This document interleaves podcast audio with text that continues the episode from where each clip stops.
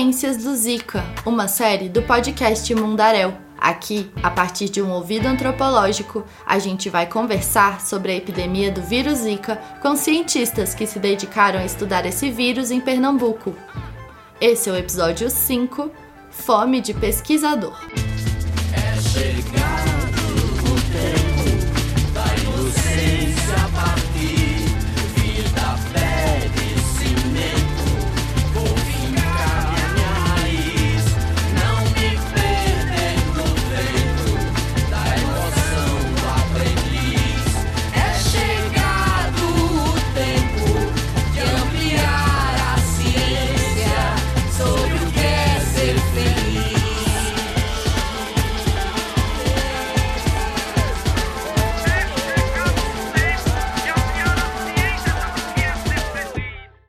sou a Irene do Planalto e nesse episódio recebemos a Isadora Vale. Ela faz parte do grupo de pesquisa das ciências do Zika. Bem-vinda, Isadora!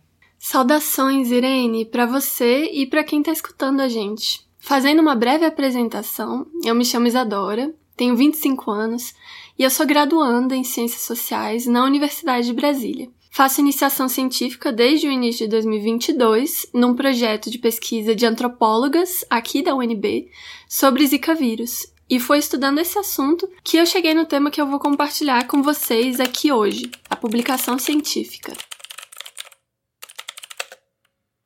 Legal, Isa. Conta pra gente então, por que que esse tema despertou a sua curiosidade?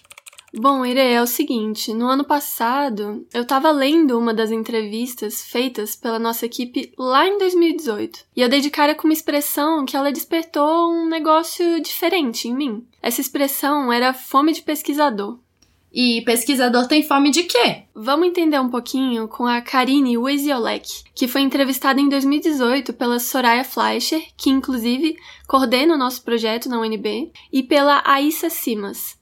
A Karine é uma professora de fisioterapia da Universidade Federal de Pernambuco, que atendeu e pesquisou com as crianças afetadas pela síndrome congênita do vírus Zika. Ela mostra pra gente uma face do que a gente pode entender como fome de pesquisador. Que isso vai, né? Eu acho que vocês da antropologia podem alcançar muito mais. O que é isso? Então, o que é essa fome do pesquisador? Que ele precisa estar nas revistas ele precisa ser a, as revistas de grande impacto. E é o que é pior do Zika, assim, em cima de uma classe que é totalmente desfavorecida, porque a mãe não tem uma condição de entendimento das coisas, ela sofre com o dia a dia do filho, e por outro lado, ela alimentou pesquisas que estão no topo que nunca vão chegar para ela, né? Sim, mas a mãe quer saber para que, que aquilo serviu para ela, né? Aquilo adiantou de quê? Então, elas, elas alimentaram pesquisas de revistas super, né? De super fator de impacto, que para elas isso não deu. Por isso que a ela não quer. Então, se for para a mãe de Zika hoje de pesquisa, a gente tem uma aceitabilidade por alguns serviços, mas quando você chega na mãe, a mãe diz pesquisa não responde mais. Então é muito, é muito injusto. E aí a gente começa a entender por que, que a mãe não gosta desse termo. Porque ela assiste o jornal, ela assiste a televisão, ela vê o Zika agora tem isso e isso, né? Agora no Zika se achou que também é, dados da medula espinhal. No Zika, sim, isso é o quê que meu filho foi lá fazer? Várias pessoas que a gente entrevistou falaram sobre como a epidemia de Zika virou os holofotes para a região do Nordeste e para um dos epicentros da emergência que foi em Recife a mídia, o governo, a OMS, o próprio Ministério da Saúde aqui no Brasil, a sociedade de forma geral, todos esses atores sociais estavam com as atenções voltadas para aquele acontecimento completamente novo. E com os pesquisadores da área da saúde não foi muito diferente. E aí que vem a expressão, fome de pesquisador. Uhum. Na fala da Karine, essa expressão remete a uma necessidade que os cientistas tinham de fazer pesquisa para entender o fenômeno desconhecido e depois de publicarem seus resultados em revistas de grande impacto. Mas essa é uma expressão que também significa, por exemplo, formar redes de pesquisadores ou contribuir com o melhor atendimento dos pacientes afetados pelo vírus. Peraí, Isa, como assim revista de grande impacto? Me explica isso? Pois é, Irê, as revistas de grande impacto, elas são periódicos acadêmicos de bastante prestígio. Dentre todas as publicações científicas, são aquelas revistas brasileiras e estrangeiras também, de várias áreas de estudo, que mais amplamente elas desempenham o papel de divulgar um resultado. São as revistas onde todo cientista quer estar. Tem um episódio do podcast Ciência Suja. Ah, eu adoro esse podcast. Então, no Ciência Suja tem um episódio chamado O Mercado da Ciência. Nele, a Helena Nader, que é uma importante cientista brasileira, fala que a publicação das descobertas científicas é a forma delas serem comunicadas, é a forma delas irem para o mundo. No caso da epidemia de Zika, a interação entre os pesquisadores e as revistas foi impactada por essa cultura de publicação, digamos assim. E para explicar melhor isso, eu trouxe o Igor Florencio. Atualmente, ele é médico e foi entrevistado pela Mariana Petruccelli e pela Thais Valim em maio de 2022. Mas lá atrás, na época da emergência de Zika, ele era estudante de medicina e fazia iniciação científica sobre o tema. A entrevista com o Igor foi gravada numa sala dentro de um hospital, então vai ter algum ruído de fundo, mas solta aí. Vamos escutar junto. Basicamente, tudo que é novo atrai muita atenção e todo mundo quer pesquisar aqui. então, na época é, o, do Zika, né, ficou todo mundo queria saber o que estava acontecendo. Principalmente aqui em Pernambuco, que teve muitos casos no começo. Então começou na Bahia, depois veio aqui para Pernambuco e a gente teve muitos casos no, no começo. Aí ficou aquele negócio, o que é que está acontecendo, o que é que está acontecendo, até que na Paraíba teve, teve uma médica lá que meio que identificou que podia ser lá na placenta e tudo direitinho. E aí, opa, será que é isso? E aí foi quando veio todo o dinheiro, investimento, enfim. É tudo isso. Impacta diretamente questão de pesquisa, porque atrai muita atenção, acaba ganhando incentivo de questão de custo mesmo, de, de as pessoas aprovarem. A gente notava até uma questão de andar mais os projetos, de ser mais rápido a aprovação, a aprovação em caráter uhum. de urgência, por, por todo o interesse do momento. Nessa fala do Igor, a gente consegue perceber como que a novidade de uma emergência sanitária muitas vezes acelera a publicação dos resultados desde a aprovação do projeto de pesquisa num comitê de ética, por exemplo, até o acesso aos recursos financeiros, a resposta dos pareceristas, da revista e tal. É, então, basicamente, as publicações interferem diretamente de acordo com o momento que a gente vive. Em tempos mais comuns, até aceita em revista, dependendo do nível da revista, é mais complicado. Elas são muito mais criteriosas com o tema, devolvem o artigo, pedem correção e ver isso, não, ó, não é de interesse no momento, é dependendo do tema. É isso que faz uma revista de alto impacto. É um tipo de revista que tem muito critério para aprovar, faz muita correção nos trabalhos enviados e está interessada nos assuntos mais atuais. Na época do surto de Zika, aconteceu um boom de pesquisas e também de publicações sobre o tema em Recife, justamente porque tinha um interesse geral por isso. Interessante, Isa. Mas então, como esse tema estava em alta, teve um monte de pesquisador que foi estudar e publicar sobre a epidemia do Zika e sobre as crianças com a síndrome, foi isso? Pois é, eu queria chegar nesse ponto. Nem todos os pesquisadores que a gente entrevistou no nosso projeto tiveram essa facilidade. O cenário estava sim facilitado para que essas publicações acontecessem, mas a gente percebeu que alguns núcleos de pesquisa tiveram mais acesso a financiamento, a equipamentos de pesquisa e ao próprio aceite nas revistas do que outros grupos. E isso acontece porque o mundo da publicação científica é cheio de detalhes, e mesmo numa situação de crise, em que existe uma demanda e um interesse muito fortes para que os resultados sejam produzidos, alguns grupos vão se destacar mais do que outros. E o que, que define essa diferença de destaque para esses dois resultados de pesquisa? Nas entrevistas que a gente fez, eu percebi algumas coisas centrais. Primeiro, o acesso ao material humano, o que significa que, para conseguirem fazer os seus estudos, os pesquisadores precisavam de amostras do sangue ou da urina das crianças que foram afetadas pelo vírus, ou então do líquido amniótico das gestantes que tinham sido picadas pelo mosquito. Alguns pesquisadores tinham esse acesso mais facilitado, porque eles já atuavam como profissionais de saúde dentro dos serviços de maternidades e de hospitais. Uhum. Então, eles tinham contato privilegiado com as mães infectadas e com seus bebês com microcefalia. É, quem estava ali na linha de frente, nos atendimentos, teve acesso mais fácil para coletar essas amostras, esses materiais humanos, né? Ah, eu lembrei agora que lá no episódio 3, a pontinha da pontinha do iceberg, a Laura Coutinho mostrou pra gente essa relação entre pesquisa e atendimento que acontece dentro dos hospitais. É isso aí. E aí, um segundo exemplo são as parcerias internacionais. Se a gente leva em consideração que as grandes revistas da área da saúde são revistas estrangeiras e que a principal língua de escrita e comunicação de resultados é o inglês, os grupos que já tinham redes estabelecidas internacionalmente provavelmente teriam mais facilidade de publicar seus resultados.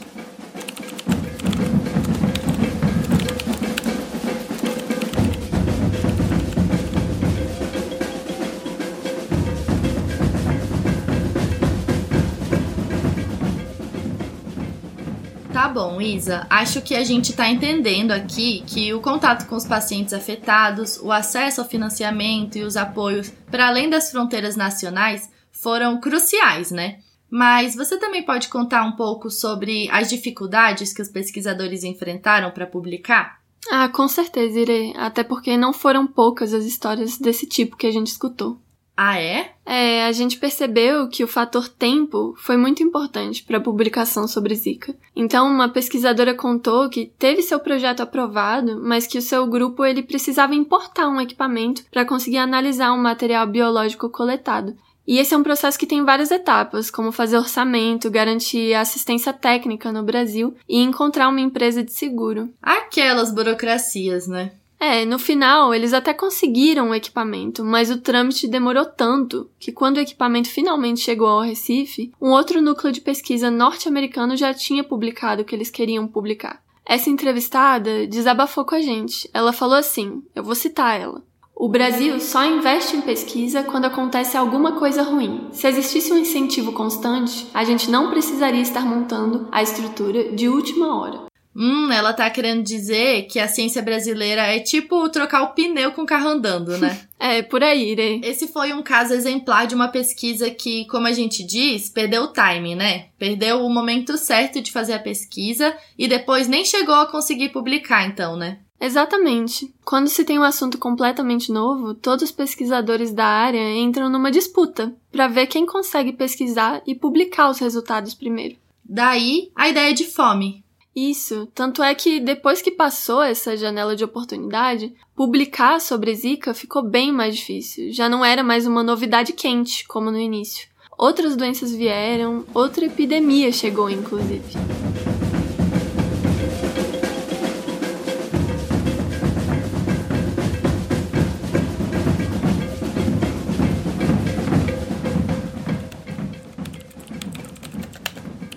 E a gente começou a avaliar e rapidamente a gente assim tentava sentar e discutir, porque ninguém sabia de nada como era, então a gente tinha umas reuniões assim à noite, que entrava madrugada dentro.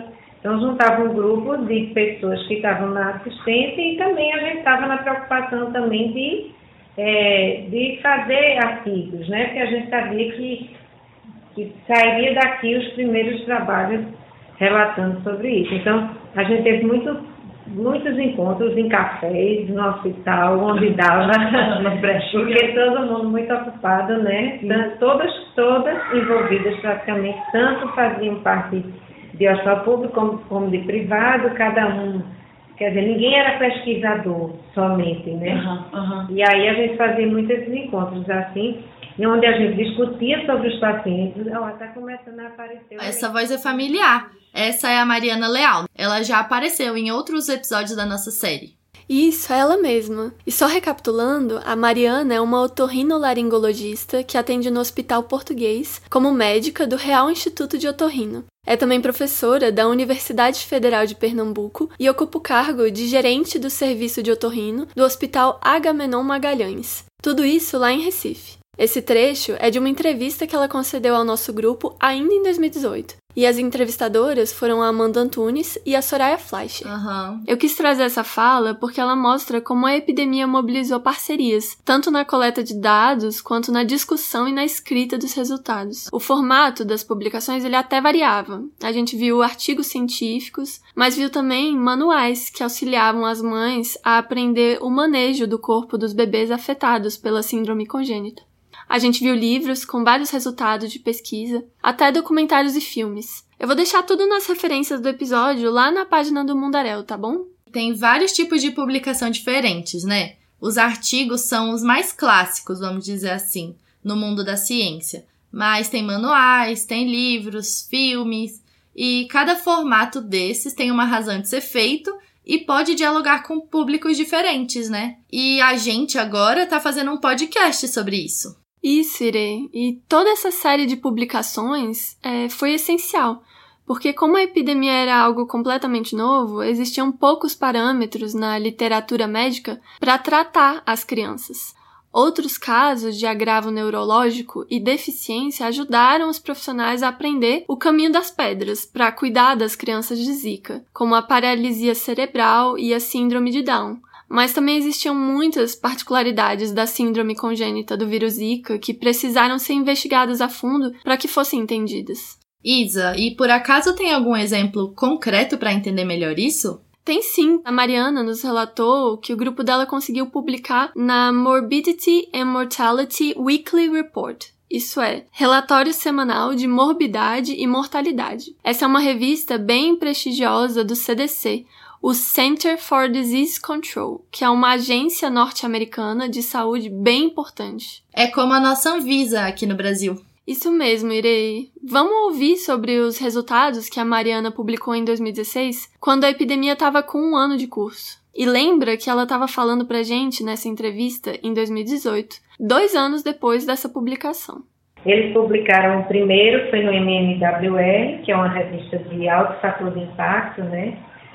E, inclusive, nessa primeira publicação, como foi, foi em agosto de 2016, então, assim, foi interessante, até para mim mesmo, como pesquisadora. Então, a gente, eu nunca pensei de publicar numa revista de tanta visibilidade, né?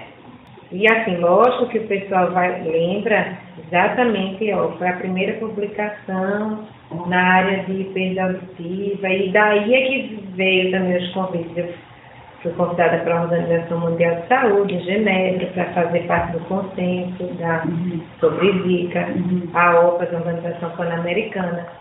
Não só eu, como os outros né, médicos daqui que participaram inicialmente disso. Então, acho que é uma, é uma experiência muito importante para a gente, né? Não uhum. só como pesquisador, mas como assistência, da gente também poder contribuir para uma coisa que vai para o mundo, né? Uhum. Então, saíram esses consensos a gente teve a oportunidade de participar, onde eles diziam muito, não espere dizer só o que vocês publicaram, diga a experiência de vocês, porque nem tudo a gente tem tempo de publicar, né? Ah, sim, com certeza. Além disso, já em 2022, ela foi entrevistada de novo, só que pela Mariana Petruccelli e pela Thais Valim. Dessa vez, a Mariana Leal nos contou sobre um resultado junto a um importante órgão de referência mundial para o acompanhamento auditivo de crianças aquilo ali foi um marco na carreira dela e ilustra muito bem um desses resultados que foram para o mundo. Mas que a gente pode contribuir de alguma forma, uhum. né? E tirar alguma coisa positiva. Então, no, na área da gente, é, eu me sinto assim, um certo dever cumprido, porque uhum. o, o que a gente fez aqui, ele serviu de. É, de norte, né, uhum. né, para se criarem algumas é, perspectivas. Por exemplo, existe uma, uma, um guia mundial de orientação para triagem neonatal e acompanhamento auditivo de crianças, que é o Joint Committee of Infant Hearing. Então, é o maior órgão mundial. Então, eles tinham uma publicação em 2007.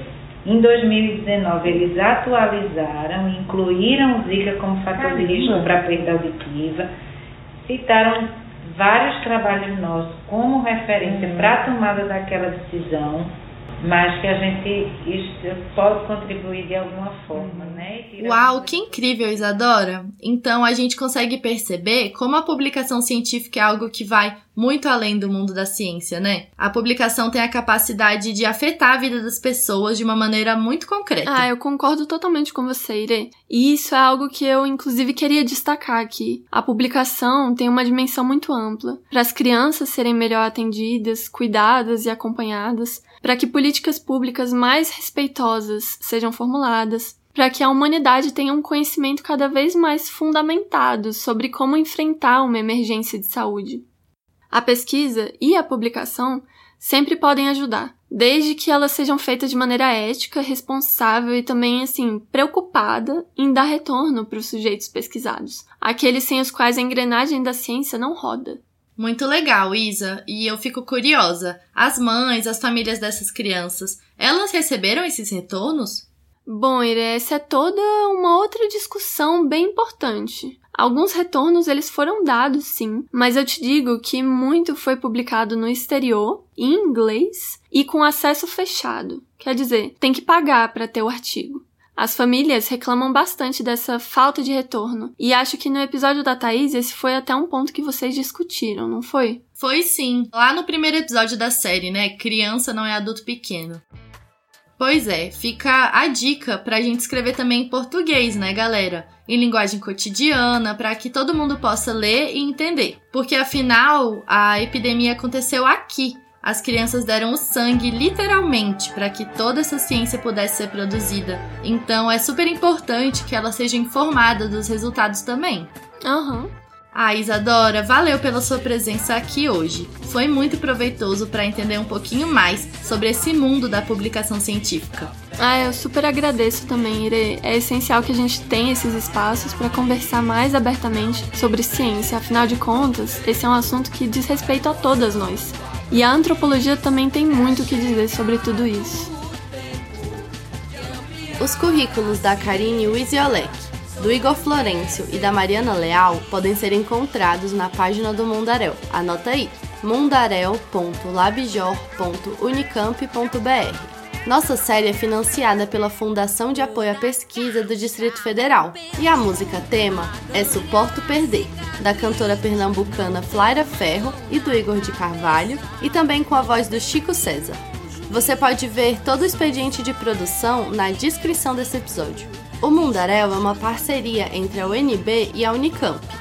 Na Unicamp, ele é acolhido pelo LabJOR, o Laboratório de Estudos Avançados em Jornalismo. E lá no LabJOR tem um outro podcast super legal também, o Oxigênio, coordenado pela professora Simone Paloni e produzido por alunos do curso de especialização em jornalismo científico e mestrado em divulgação científica e cultural do LabJOR, mas também por bolsistas do Serviço de Apoio ao Estudante e por amigos e amigas sem vínculo com a Unicamp e o Oxigênio trabalha em parceria com a Secretaria Executiva de Comunicação. Hoje eu quero indicar o episódio 167, Ciência Estampada no Peito, que é sobre a onda das camisetas com mensagens sobre ciência. Escuta lá no site oxigênio.consciência.br. Tem tudo a ver com a nossa série. E é isso, até mais. A gente se ouve no próximo episódio da série Ciências do Zika perder. E não que eu me importe, mas vou te dizer: eu tenho suporte, eu suporto perder. E não que eu me importe, mas vou te dizer: